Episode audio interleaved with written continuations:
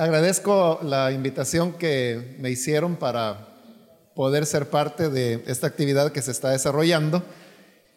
Yo quiero basarme, hermanos, en un pasaje de la Biblia y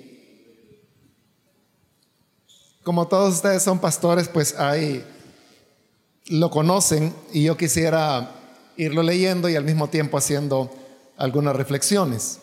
Tal vez comenzar diciendo que, que la Biblia es un libro que está lleno de migrantes y de historias acerca de migración. Comenzando desde el primer hombre, Adán, que tuvo que emigrar de su hogar, del jardín del Edén, para ir y enfrentar un mundo desconocido, junto con Eva, quien era pues su, esposa, con quien había formado el primer hogar humano. Y así uno puede pasar pues por eh, el hijo de ellos, Caín, eh, se puede llegar pues a Abraham, a su sobrino Lot, a Isaac, a Jacob, Israel mismo, que tiene que emigrar dos veces, ¿verdad? Una camino a Egipto y 400 años después de regreso a la tierra que les había prometido. Y uno puede llegar al Nuevo Testamento y pues hablar del mismo Jesús que tuvo que irse a asilar a Egipto para que no lo mataran y luego volver a emigrar de Egipto hacia Galilea. Y así podríamos continuar hasta llegar al libro de Apocalipsis, donde se va a dar la migración final de los seres humanos, de los cielos y la tierra actual a los nuevos cielos y a la nueva tierra. Pero de todas estas historias, en el capítulo 42 de Génesis.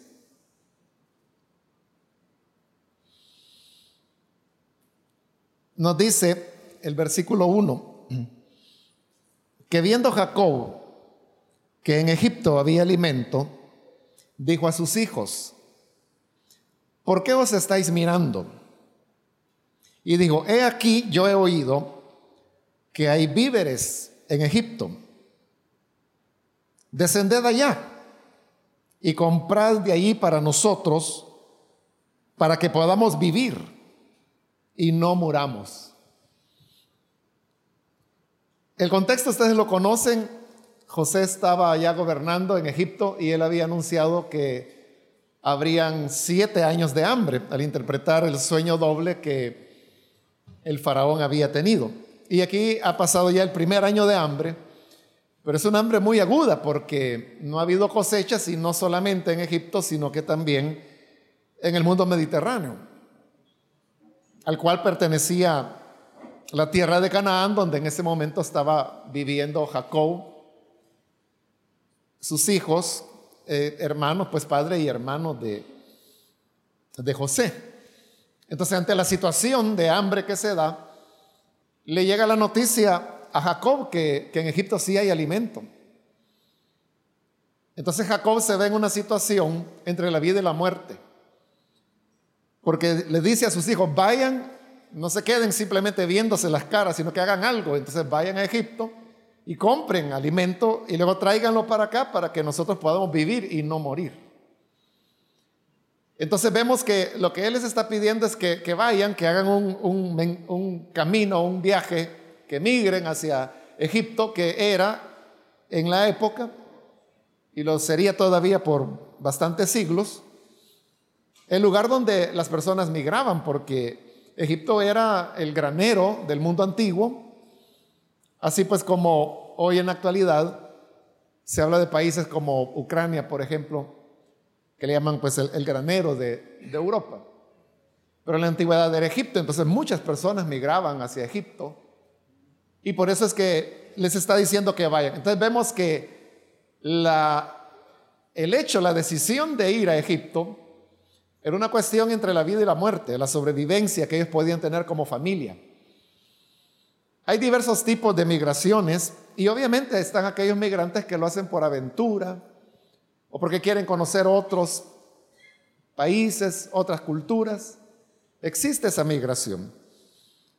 Pero también existe la, otra, que es la mayoritaria, en donde, como en el caso de la familia de Jacob, es un tema de vida o muerte. El versículo 3 continúa la historia y dice, y descendieron los diez hermanos de José a comprar trigo en Egipto. Es decir, que la migración siempre trae beneficios, no solamente para el migrante, sino que también para el país que recibe al migrante. Por la historia bíblica sabemos que Egipto y más particularmente la familia del faraón llegó a enriquecerse como nunca antes a partir de las medidas que José había tomado y el hecho de que él comenzó a vender el grano que habían ahorrado durante los siete años de abundancia. Entonces los diez hermanos de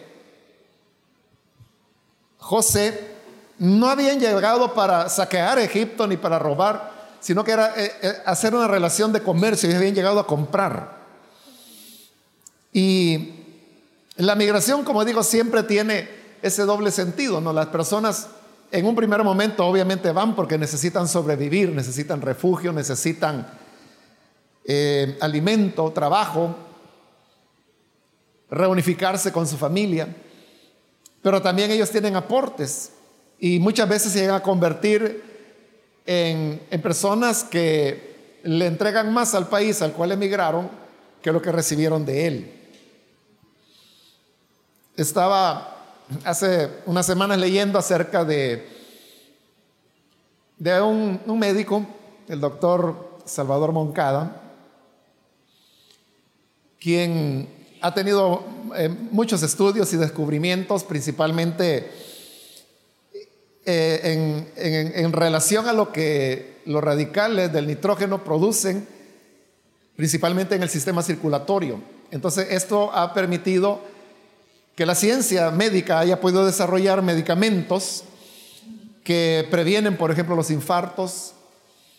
Tal vez ustedes han escuchado de que el tomar cierta cantidad de aspirina diaria a partir de cierta edad, esa providencia es algo que permite prevenir en una gran medida los ataques al corazón, como les conocemos ese descubrimiento de la función que tiene la aspirina previniendo ataques cardíacos es un descubrimiento de Salvador Moncada. Y tiene muchos más. Y quizás el uno, pues algo popular hoy en día es de que no era la intención de él, porque él lo que estaba estudiando era el efecto de los radicales de nitrógeno en el sistema circulatorio y de manera involuntaria, digamos, hizo el descubrimiento de que que llegó a evolucionar en lo que hoy es lo que conocemos como el Viagra, que es un medicamento que se utiliza para tratar el tema de la disfunción eréctil. Ahora, lo que les quiero decir es de que Salvador Moncada él no es salvadoreño, es hondureño, pero él siendo niño, su familia emigró a El Salvador y él vivió aquí en El Salvador y él increíblemente estudió en el Inframen en el Instituto Nacional, se graduó de ahí, luego ingresó a la Universidad Nacional y en la Universidad Nacional donde se graduó de médico. Habiéndose graduado de médico y por intereses académicos es que él va a Inglaterra, donde vive hasta la actualidad, pero él eh, normalmente viene una o dos veces por año al país, porque aunque él nació en Honduras, pero él se siente muy salvadoreño. Y entre las cosas que él menciona y cuenta, eh, él dice que cuando se encuentra ya en Europa, eh, también quiero añadir que Salvador Moncada fue postulado para el Premio Nobel de Medicina hace varios años atrás. No lo ganó, pero el hecho de que haya sido postulado pues dice mucho. Y la anécdota que, él relata es de que pues él tiene relación hoy en día en Inglaterra con muchos de los mejores médicos europeos. Entonces cuando a él le preguntan que a dónde él estudió medicina, o sea, ¿cómo es que él sabe tanto? Yo estudié en la Universidad Nacional del Salvador, porque así se llamaba antes, lo que es la Universidad del Salvador, el nombre antes era Universidad Nacional del Salvador. Entonces dice, estudié en la Universidad Nacional del Salvador, y nadie le cree, ¿no? Pero es la realidad. Entonces Salvador Moncada es un centroamericano, digamos, que se educó en El Salvador, que emigró, a Inglaterra y que ahora ha aportado a la humanidad. O sea, no solo a Inglaterra, sino que a la humanidad por los descubrimientos médicos, que son varios que él ha tenido, he mencionado solamente un par de ellos. Entonces, ahí es donde digo, el emigrar es algo que beneficia tanto al que emigra como al que lo recibe. El versículo 4 nos dice, continúa la historia, mas Jacob no envió a Benjamín, hermano de José, con sus hermanos, porque dijo, no sea que le acontezca algún desastre. Entonces, ahí vemos en este relato cómo la migración provoca la separación de las familias. No quiso Jacob que su hijo menor, Benjamín, fuera con sus hermanos mayores, porque temía que algún mal le pudiera ocurrir, porque entonces, como ahora, las rutas migratorias son peligrosas y él no quiso exponer a su hijo, que ya no era un niño, ya era pues un hombre en esa época, ya tenía alrededor de 30 años de edad, pero no quiso que, que fuera porque era el menor. Entonces vemos cómo las familias son separadas cuando se dan los procesos migratorios. Entonces continúa la historia. En el versículo 5 vinieron los hijos de Israel a comprar entre los que venían, porque había hambre en la tierra de Canaán. Y José era el señor de la tierra. ¿Quién le vendía a todo el pueblo de la tierra? Y llegaron los hermanos de José y se inclinaron a él rostro a tierra. Y José, cuando vio a sus hermanos, los conoció, mas hizo como que no los conocía.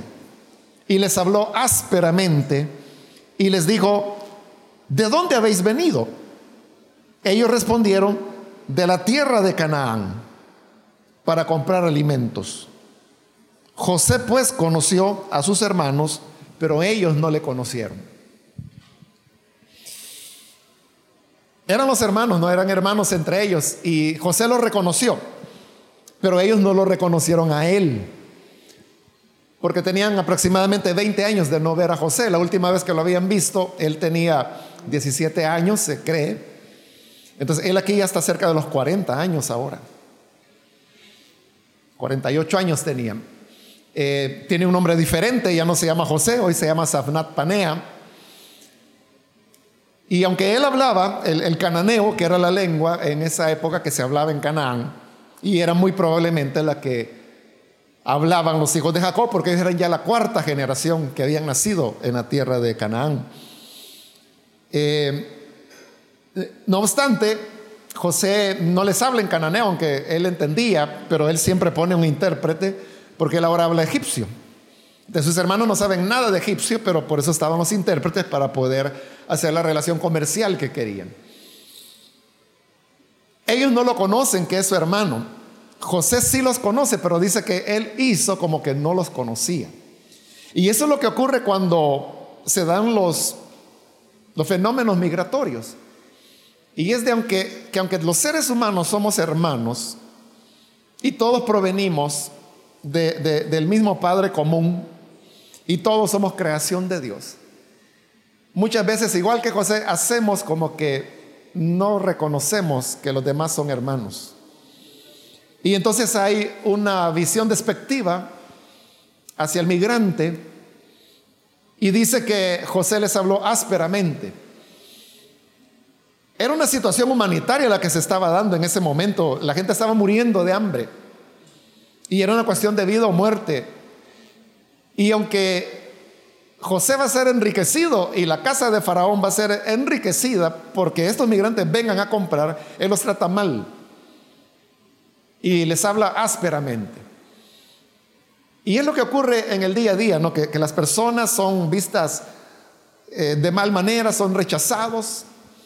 Ahora mismo llama la atención del mundo pues lo que está ocurriendo en el Mediterráneo con las migraciones africanas hacia Europa, que no son nuevas, lo que es nuevo es el hecho de que ahora Europa no quiere reconocer que son seres humanos los que están atravesando el Mediterráneo.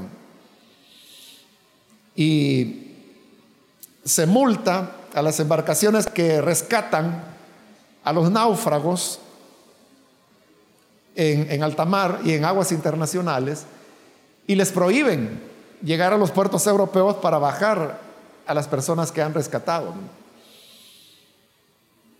El caso más emblemático ha sido el del barco de bandera española, eh, Open Arms, que aunque es de bandera española tiene nombre en inglés. Y, pero finalmente, después de 17 días, eh, decidieron que ya quedaban solo como 107 personas en el barco bajarlos, pero ese ha sido como el caso más emblemático, pero no único. Hoy por la mañana eh, me enteré pues de que el otro barco que también tiene 357 personas, el, triple de lo que tenía el Open Arms, que se llama el Ocean Viking, hasta el día de hoy le dieron permiso de que pueda eh, atracar en la isla de Malta para poder desembarcar a, estas más de 357 migrantes africanos que fueron rescatados de ahogarse en el mar.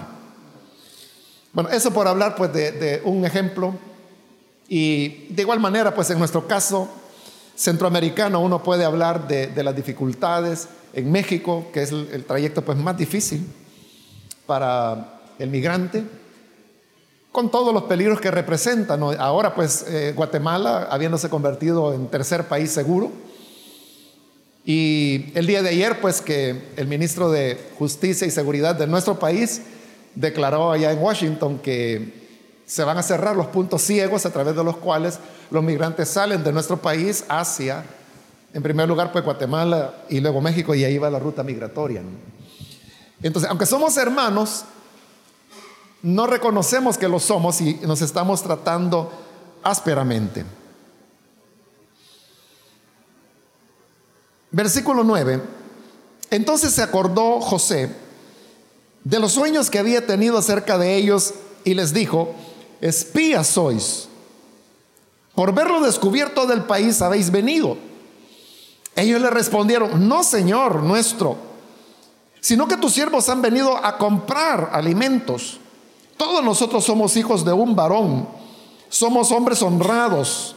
Tus siervos nunca fueron espías. Entonces vemos en esta historia que José hace lo que se acostumbra a hacer con los migrantes, no que es criminalizarlos. Entonces él los acusa de que son espías y que han venido para observar los puntos militarmente débiles de Egipto para luego poder tener un, un ataque, no una invasión. Lo cual era absurdo porque Egipto era una potencia, era la potencia mundial de la época y enfrentar militarmente a los egipcios era algo que nadie se atrevía a hacerlo. Bueno, solo había un pueblo que se atrevía a hacerlo, que eran los eteos, y que normalmente eran derrotados, pero eran los únicos, de ahí nadie más se atrevía a enfrentar a los egipcios, menos los cananeos. Pero como no importan las razones, lo que importa es la estigmatización que se pueda poner sobre el migrante.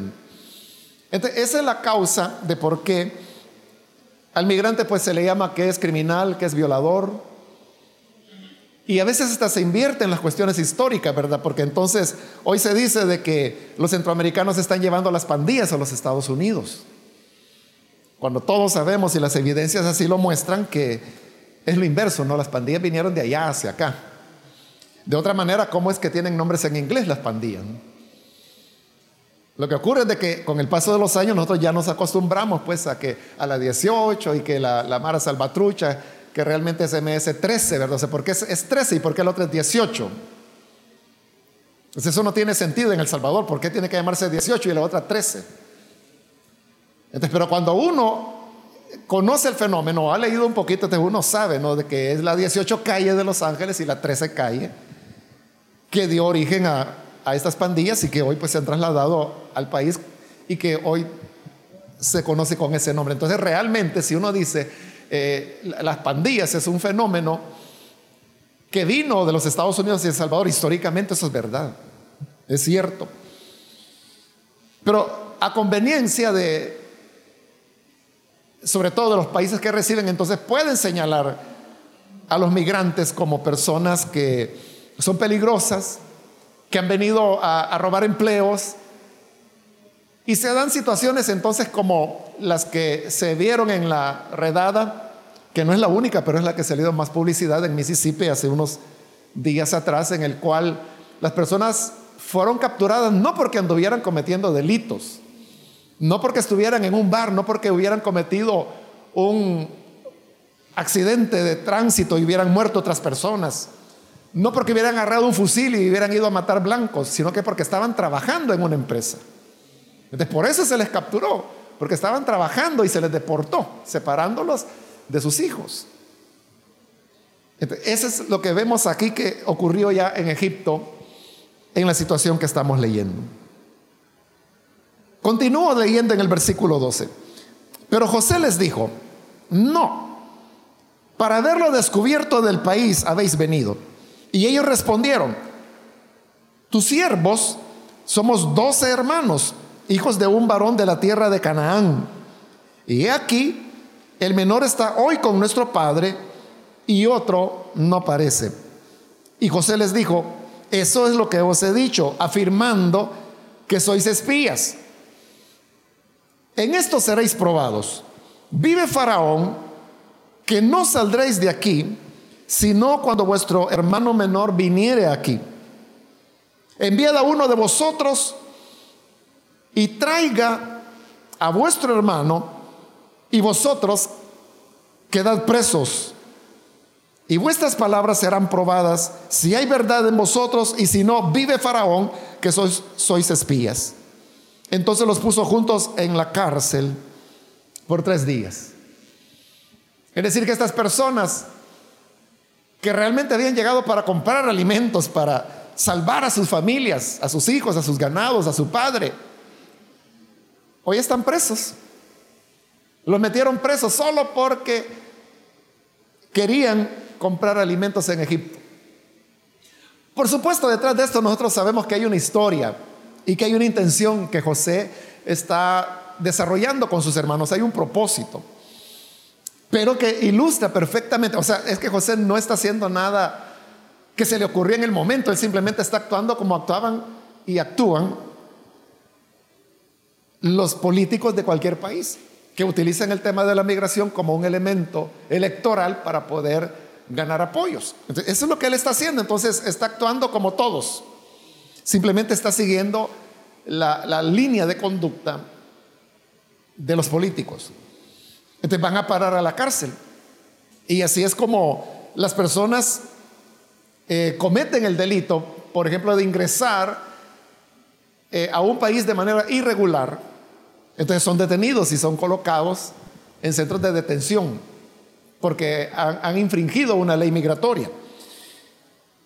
Pero la cuestión es de que e, es cierto que cada país tiene sus normas a través de las cuales las personas pueden migrar de una forma documentada, ¿no?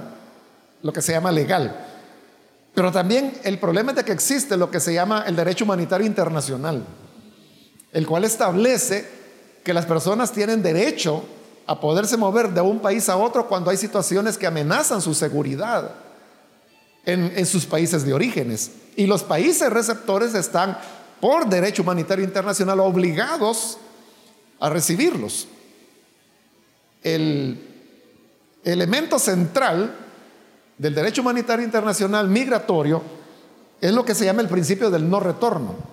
Y es que las personas no pueden ser retornadas, no deben ser retornadas por ninguna razón.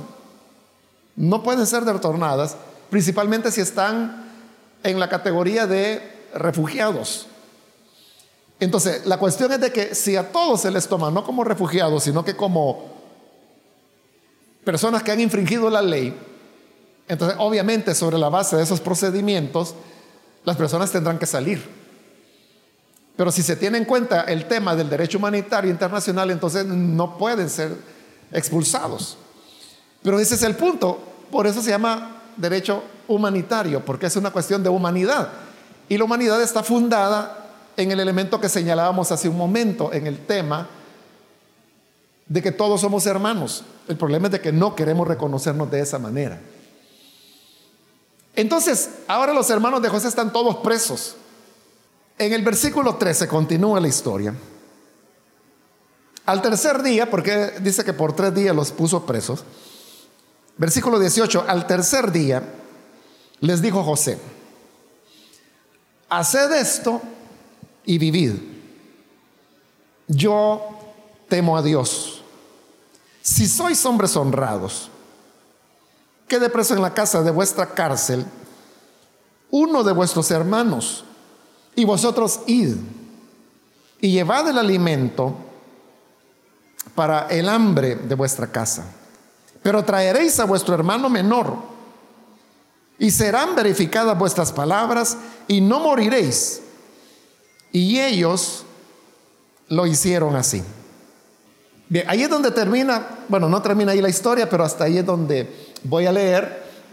Y es, hermanos, de que finalmente José suaviza las cosas. Pero en base a qué la suaviza? La suaviza sobre la base de que él dice, yo temo a Dios. Y porque temo a Dios es una cuestión injusta que yo los retenga a ustedes acá, que todos estén presos, mientras sus familias allá en su país, en Canaán, están muriendo de hambre. Entonces no voy a retener a los diez, sino que solamente uno y los otros nueve van a regresar para que puedan llevar alimento a su hogar. Significa entonces que el tema de las migraciones es un tema, hermanos, en el cual Dios se revela. Y se revela tanto a las personas que están migrando como a las personas que están recibiendo a los migrantes. Porque, como dije al principio, el fenómeno de las migraciones es un fenómeno que, que va a través de toda la Biblia y es parte de la historia de la humanidad. Me atrevería a decir que, que todos, estoy casi seguro que todos, todos los que estamos acá, somos producto de las migraciones. O sea, porque no veo que haya ningún original salvadoreño acá. Entonces todos venimos de, migraciones, somos producto de eso. Yo tengo un apellido español y tengo un apellido árabe. O sea, tengo el Vega y tengo el Medina. Medina, pues es una ciudad ¿no? en, Arabia. Y aquí en El Salvador la gente no lo nota mucho, pero cuando yo he estado en otros países, ya varias veces me han preguntado que si yo soy palestino. Y digo, no, le digo, ¿por qué? Por sus facciones, me dicen. O sea, usted es puro palestino. Entonces, nunca he ido a Israel, ¿no? Pero quizás el Mossad me detendría y me comenzaría a, investigar y a preguntar, ¿no? Pero sí, me lo han dicho ya unas cinco o seis veces en diferentes países. Lo que ocurre es que entre nosotros no, vemos las diferencias, o sea, no, distinguimos los perfiles y las facciones de las diferentes nacionalidades. Bueno, pero ese es solo un comentario. Entonces decía de que en el migrante está Dios. Y es lo que Jesús dijo, ¿no? lo, que hicieron por un forasteo, por el que tiene hambre, por el que tiene sed, a mí me lo hicieron. Entonces los justos, allá en Mateo capítulo 25, le preguntarán, Señor, ¿cuándo fue que te vimos hambriento y te dimos de comer, sediento y te dimos de beber, migrante y venimos a ti? Entonces él dirá, por cuanto lo hicieron a uno de estos pequeños, a mí me lo hicieron. Pero al decir esas palabras, Jesús lo que está diciendo es de que Él está en el migrante. Lo que ocurre es que nosotros eh, encajonamos a Dios y entonces queremos decirle a Dios, es que tiene a Dios el que ha recibido a Jesús como su Señor y Salvador. Y sin duda, ¿verdad? Que en, ese sentido, en esa relación especial de la gracia de Dios es verdad que el que ha reconocido a Jesús como su Señor y Salvador lo tiene. Pero también es verdad que en el sentido de ser criatura de Dios, entonces Él dice, yo estoy en Él. Y en el migrante hay fe. ¿Por qué hay fe? Porque cada vez las situaciones se ponen más difíciles y la gente lo sabe. La gente sabe que ir a los Estados Unidos, que es donde todavía mayoritariamente la gente va, es un camino peligroso que hoy está la Guardia Nacional en México, que no los deja pasar. Hoy en Guatemala tampoco se puede. Y hoy, bueno, ayer El Salvador anunció que también va a cerrar las fronteras donde van pasando los migrantes. Entonces todo está en contra, pero, entonces, pero la gente continúa yéndose. Ha descendido, es verdad, como decía el hermano Noel, porque anteriormente el promedio era 700 salvadoreños diarios saliendo del Salvador. Eh, los últimos datos indican que ha bajado a 300, menos de la mitad. Pero hoy, el día de hoy, al menos 300 personas están saliendo de nuestro país. ¿Y por qué se van? Si saben de que las cosas cada vez están más difíciles. Es, que yo lo sé. Pero primero Dios lo vaya a lograr. Y ese primero Dios, puede ser una palabra que las personas dicen simplemente por una inercia, en el caso del migrante es una cosa muy sentida. Muy sentida porque ahí sí que realmente depende de que únicamente con la gracia de Dios.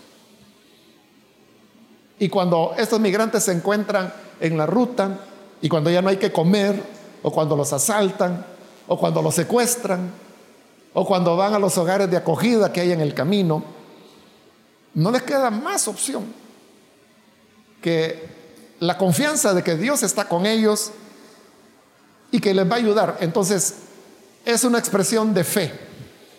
Que uno pudiera decir, bueno, no es una expresión completa, no es una expresión plena, pero es una expresión de fe. Entonces, por esa expresión de fe, es que el Señor dice, por cuanto lo hicieron a ellos, lo, lo hicieron a mí. Ahora, ¿cómo termina la historia de José? Termina en que él termina revelándose a ellos. Y le dice, yo soy José. Y ellos se quedan viendo, ahí están sus once hermanos con él. Y no, le quieren creer. Y él dice, yo soy José. O ya les está hablando en cananeo. Yo soy el que ustedes vendieron. Como esclavo para Egipto. Pero Dios me ha exaltado y ahora soy el gobernador de Egipto. Vive mi padre y a ellos les costó. Pero al final reconocieron que era su hermano. Entonces la historia termina en que, porque él teme a Dios, termina reconociéndose como hermanos. Entonces dándose cuenta que negro o blanco son hermanos, que estadounidense o centroamericano son hermanos. Y de igual manera nosotros recibimos, por ejemplo, migración nicaragüense, tenemos migración venezolana también, no tanta, pero tenemos. Entonces también somos receptores de migrantes. Todo el mundo quiere salir de Salvador, pero hay gente que prefiere venir a El Salvador por diversas razones. El nicaragüense viene porque aquí gana dólares. Es igual, ¿verdad? Que el salvadoreño cuando antes iba a los Estados Unidos porque allá ganaba dólares y aquí se le multiplicaba hasta por 10. Entonces lo mismo ocurre en Nicaragua. Te gana dólares y se le multiplica por no sé cuántos córdobas en Nicaragua. nosotros, tanto como enviamos, recibimos. Allá en la iglesia de Santa Ana eh, tenemos muchos líderes, supervisores que son guatemaltecos. Entonces ellos emigran hacia El Salvador y llegan a Santa Ana porque es lo que está un poco más cerca de, Guatemala. Y se quedan allá, pero ellos se desempeñan sobre todo en el, tema del comercio. Y tienen años, décadas de vivir allá. Y sus hijos han nacido en El Salvador, estudian en El Salvador, es decir, toda su vida la realizan en El Salvador. Entonces cuando nos reconocemos como hermanos, aunque ellos tengan apellidos extraños, ¿no? Allá pues hay una familia, Itzep es el apellido. Entonces los Itzep son hermanos muy queridos en Santa Ana, en, la iglesia de Santa Ana, pero eh, son guatemaltecos, ¿no? Y, son eh, originarios allá por adelante de San Marcos. ellos viajan bastante para, poder llegar hasta El Salvador, pero ahí es donde encontraron su manera de sobrevivir y son parte de la comunidad y son parte de la iglesia también. Eh, recuerdo que cuando la, primera hermana de ellos, guatemalteca, fue nombrada diaconisa en la iglesia. Entonces, como las diaconisas utilizan uniforme dentro de la iglesia, entonces, pero ella utiliza el refajo. Entonces, cuando le dijeron que tenía que utilizar uniforme, ella no quería, porque eso es irrenunciable, ¿no? Para una mujer pues, de, pueblos originarios. Dijo que no. Entonces, entonces, si usted no usa falda, entonces no puede ser diaconisa. Y yo no me había dado cuenta de eso Pero en una de esas ocasiones que llegué, me enteré que ese era el conflicto. Entonces yo mandé a llamar a los de mire, déjenla tranquila, le dije. No le anden pidiendo eso, déjenla. Entonces la hermana con su refajo sirve allá. Y eso es lo que se tiene que hacer, es decir, reconocernos como hermanos con nuestras mm, eh, culturas, nuestra forma de ser, nuestros idiomas y amarnos los unos a los otros. Pero ¿en qué terminó eso? Terminó en que José les dijo, traigan a mi padre, y los manda a traer a todos. Y así es como toda la familia de Israel emigra hacia Egipto y le dice, todo esto lo planeó Dios. Y les dice a sus hermanos, no tengan pena de que me vendieron como esclavo, aunque era una sinvergüenzado lo que habían hecho. Pero fue Dios el que utilizó esto y me trajo primero acá para que ahora dar salvación a este gran pueblo, refiriéndose a Israel, pero no solamente era Israel, era todo Egipto. Y era todas las naciones que tuvieron oportunidad de sobrevivir gracias al ahorro que José había hecho. Entonces cuando reconocemos que Dios es nuestro Padre y cuando tenemos temor de Él, entonces es cuando encontramos que en la migración hay una revelación de, de un Dios que como le decía nuestro hermano Noel, que se encarna en esas personas, en las más necesitadas, en las personas que son los últimos de la sociedad y en quienes nadie piensa y a nadie le preocupa. Cuando se difundió esta fotografía de, Oscar y Valeria que murieron allá en tratando de atravesar el río Bravo, eh, no sé si lo sabían, pero él era un diácono de nuestra iglesia. ¿Mm? Sí, el, joven era diácono juvenil y su esposa, su niña, pues todos eran miembros de la iglesia. Entonces cuando yo escribí ese artículo, entonces yo puse de que cuando ellos eh, fallecieron, que estaban aferrados a su fe en Cristo, dije yo. Entonces hubo personas que me dijeron, mire, ¿usted por qué puso eso? Si eso no son, no son creyentes, me dijo. Y le dije, ¿cómo sabe que no son creyentes?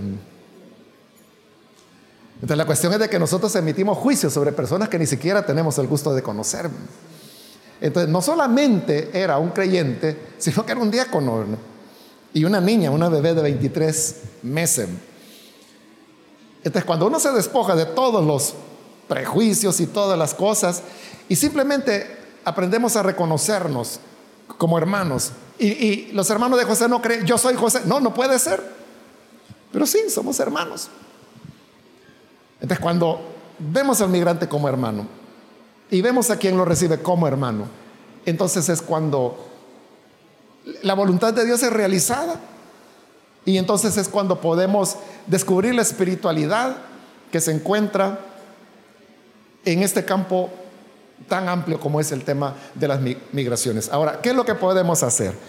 No voy a añadir más ya a la excelente propuesta que el hermano Ronaldo hizo Creo que quedó muy claro, pero solo a lo que él dijo quiero añadir un dato nada más, y es que en un estudio que recientemente hizo Visión Mundial del Salvador,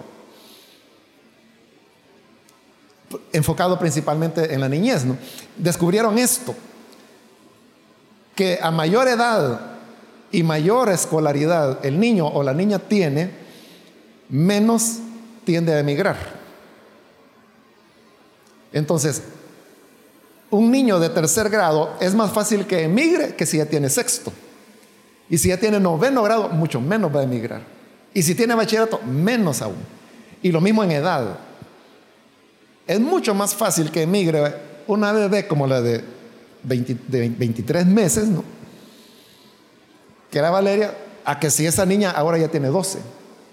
Si tiene 12 va a emigrar menos, si tiene 14 menos, si tiene 18 menos. Entonces significa que mientras más tiempo se pueda, voy a decirlo así, retener a los niños o niñas en el país, menos van a migrar.